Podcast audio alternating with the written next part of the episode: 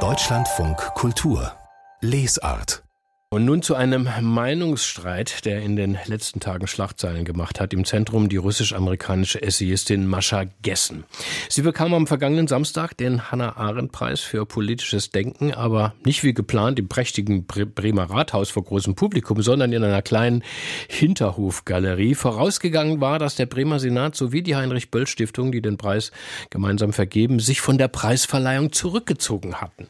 Wegen eines Essays, den Mascha Gessen Anfang Dezember im Magazin New Yorker veröffentlicht hatte. Und darin verglich sie die Situation im Gazastreifen mit einem jüdischen Ghetto in der Nazizeit. Eine scharfe Debatte war logisch die Folge, auch wir haben darüber berichtet. Und auch die Heinrich-Böll-Stiftung sah sich ihrerseits in der Kritik und lud nun gestern Abend Mascha Gessen zu einem öffentlichen Gespräch in Berlin ein. Thomas Fitzel war für uns bei der Veranstaltung.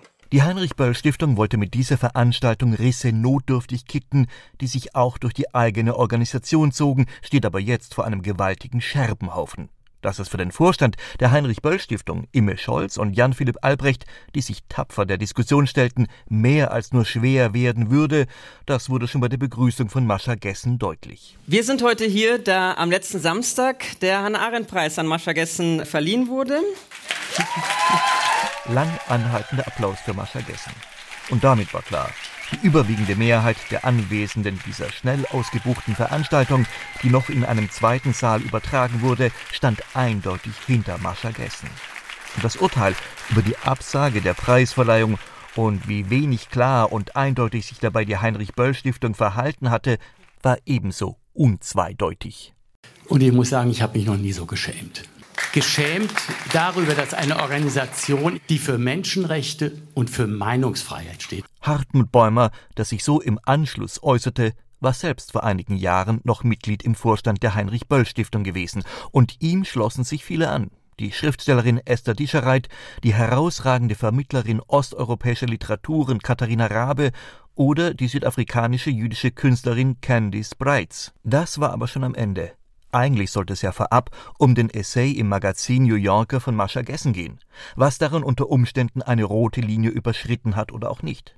Jan Philipp Albrecht meinte, dass der Vergleich von Gaza mit einem Ghetto während der NS-Zeit nicht angemessen sei, betont aber nichtsdestotrotz die Möglichkeit des Dissens als Voraussetzung für ein Gespräch. Und das ist wichtig, dass wir auch in der Lage sind, uns zu widersprechen, Dissens zu haben und dass jemand auch sagen darf, also ich akzeptiere deine Meinung, ich diskutiere auch gerne mit dir darüber, aber eine Plattform biete ich dir dafür jetzt nicht unbedingt. Damit war ungewollt ausgesprochen, dass die Debatte in keinem machtfreien Vakuum stattfindet, sondern die einen eben die Macht haben, Plattform anzubieten oder nicht.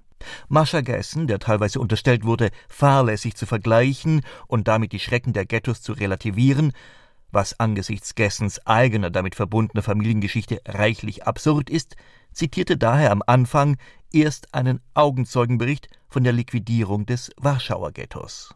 Der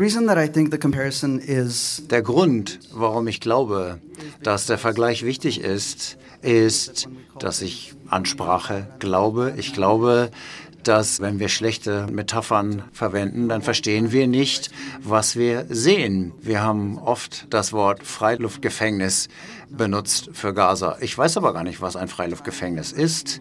Aber wenn man darüber nachdenkt, dann hilft es uns nicht, um das zu erklären. Doch viel entscheidender ob man damit ein besseres Analyseinstrument erhält oder auch nicht, war doch Gessens Satz, worin sich das Ghetto von Warschau etwa und Gaza dann doch fundamental unterscheiden.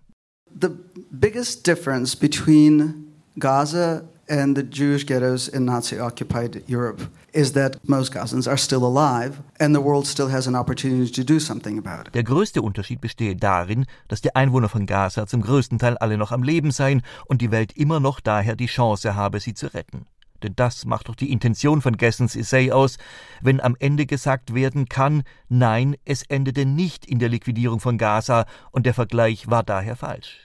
Dem hatten Imme Scholz und Jan-Philipp Albrecht nur wenig entgegenzusetzen. Hilflos wirkte stattdessen der Versuch ihrer Positionierung, als Imme Scholz etwa von Mascha Gessen wiederum nach ihrer Haltung befragt, nur auf die Traumatisierungen verwies. Was unsere Büroleitungen heute berichtet haben, ist, dass der Effekt auf die Gesellschaften eine Traumatisierung ist. Und zwar in Israel durch diese Erschütterung des Sicherheitsversprechens und in Ramallah und Gaza natürlich durch diese Gewalterfahrung und den, den, den massenhaften Tod. Mascha Gessen interessiert im Augenblick auch nicht die Frage nach der Hamas, sondern allein das Elend jetzt in Gaza. Das, was dringend ist, also für die Menschlichkeit, ist nicht Hamas. Es ist, was passiert in Gaza. Der Debattenraum aber, das wurde deutlich, muss geöffnet werden. Es wird zu viel aus falscher Rücksichtnahme über die aktuellen Missstände und durchaus auch Kriegsverbrechen geschwiegen. Der Abend bei der Heinrich Böll Stiftung in Berlin mit der Essayistin Mascha Gessen.